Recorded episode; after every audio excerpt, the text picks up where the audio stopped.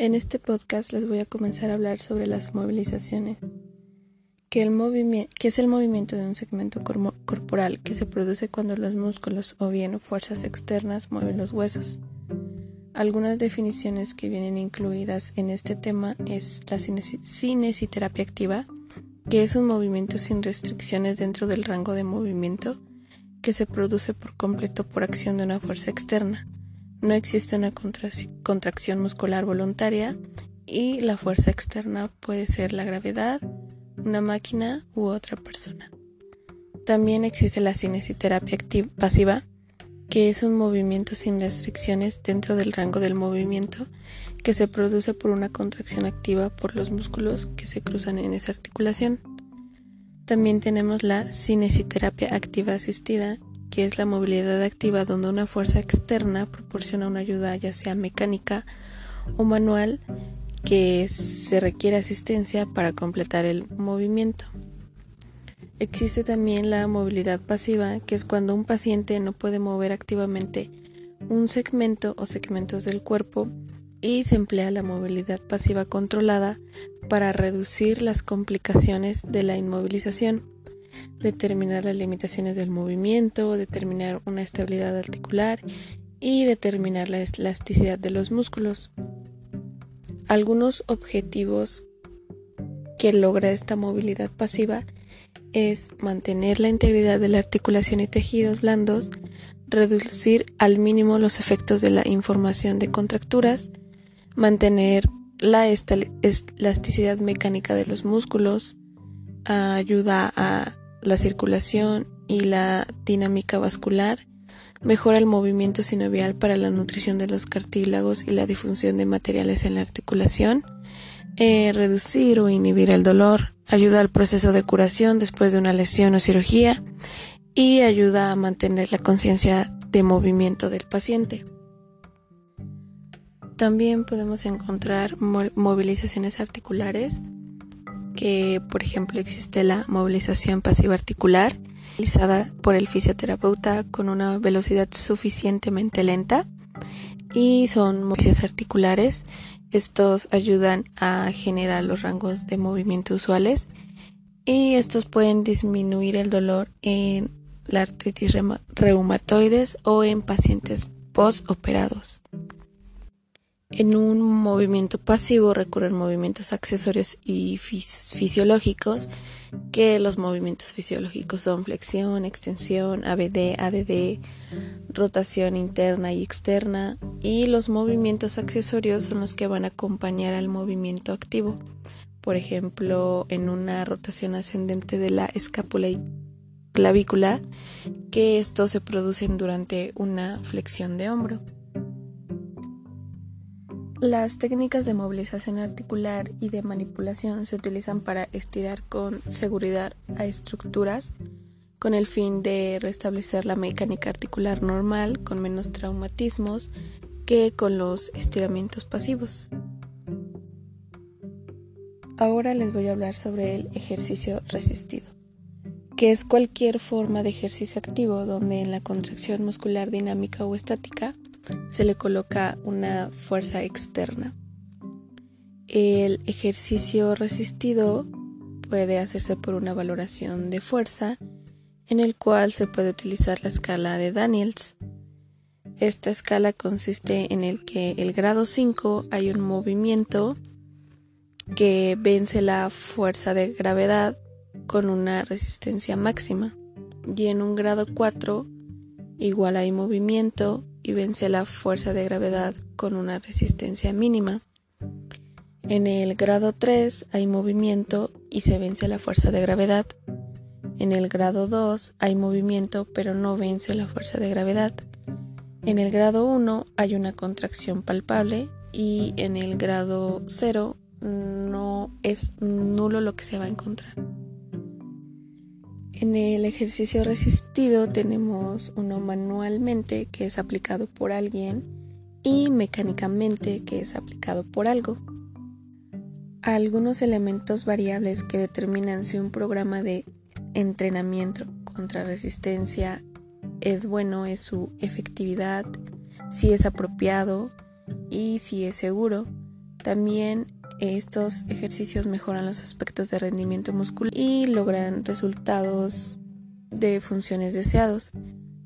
Cada factor debe ser específico y adecuado para las metas funcionales de cada paciente. Por eso debemos tomar ciertas características como edad, el nivel de alteración, el estado mental y su posición social. Para realizar estos ejercicios tenemos que tener en cuenta la alineación y gravedad, que será la alineación o posición del paciente o los miembros con respecto a la fuerza de gravedad. También tener una buena estabilización, o sea, mantener fijo a un segmento, mantener firme el cuerpo en su totalidad. Y hay que evitar movimientos sustitutos al momento de realizar estos ejercicios. Para lograr una estabilidad externa en estos ejercicios se necesitarán ayuda de instrumentos y para obtener una estabilidad interna se logran con alguna contracción isométrica del músculo adyacente y ayudar a mantener firme el punto de inserción. Para mejorar una resistencia máxima, el músculo debe ejercitarse con cargas mayores de 6 a 7. Si vamos a hacer una mayor intensidad, tendría que ser menos repetición de números y si va a haber una baja intensidad tendría que haber una mayor repetición.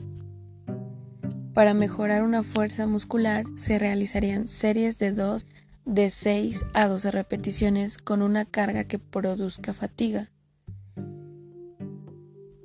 Para mejorar una resistencia muscular sería de 3 y 5 series de 4 a 50 repeticiones con un peso muy bajo.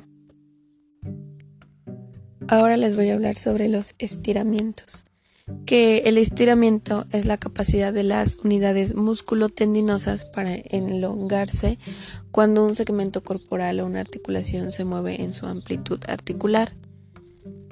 Algunas definiciones que están integradas en este tema es la flexibilidad, que es la capacidad de mover una articulación o una serie de articulaciones en toda la amplitud del movimiento sin dolor y sin restricción.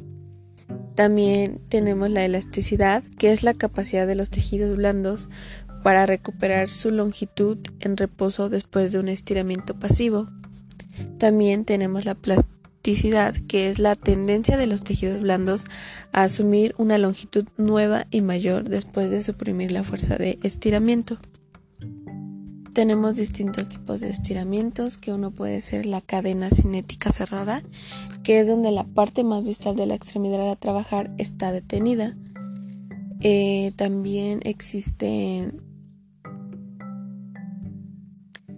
tablas de equilibrio que se emplean para el entrenamiento de la propiocepción de las extremidades inferiores.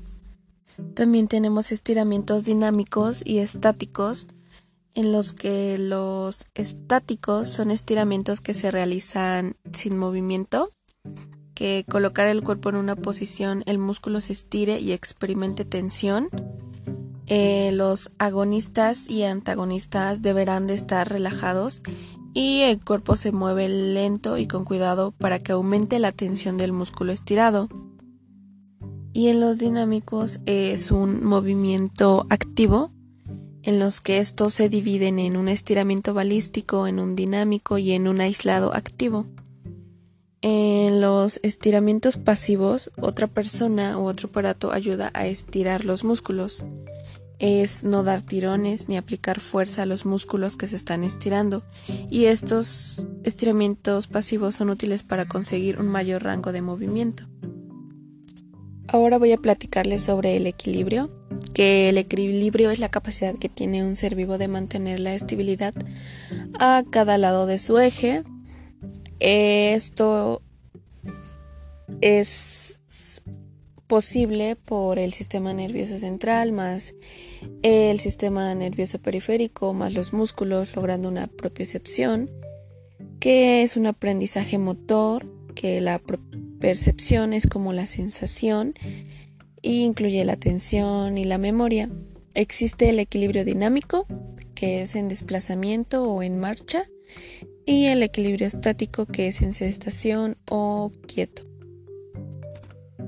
Algunos reguladores fisiológicos del equilibrio son el cerebelo y la corteza motora, que estos vienen del piramidal, que es el que ejecuta los movimientos. Los estímulos en este equilibrio va a ser el visual, vestibular y propioceptivo. Algunas alteraciones pueden ser causadas para tener un mal equilibrio son las alteraciones de las aferencias sensoriales que puede ser un déficit somatosensorial, un visual o un vestibular, que eso hace una inestabilidad postural, que pueden deteriorar el equilibrio y la movilidad. Eso hace daño a los ganglios basales y al cerebelo, que es el área motora. Y estos problemas de organización sensorial que se manifiestan como un exceso de, dependencia da déficits en las respuestas biomecánicas y motoras. Ahora les voy sobre la coordinación, que la coordinación es ejecutar y controlar los movimientos. La coordinación es la utilización normal de los sistemas motores sensitivos y factores enérgicos en la elaboración de un movimiento. Este deriva en la activación de patrones de contracción de muchas unidades motoras de una cierta cantidad de músculos, con las fuerzas, combinaciones y secuencias apropiadas y con una inhibición simultánea de todos los otros músculos que desarrollan la actividad deseada. El mecanismo neurológico básico de la coordinación es completamente diferente al mecanismo que produce un control muscular individual. La elaboración del móvil coordinado es un movimiento suave, adecuado y útil realizado por una acción conjunta de varios músculos. Dichos músculos se clasifican en principales, que son los antagonistas, sinérgicos y figadores.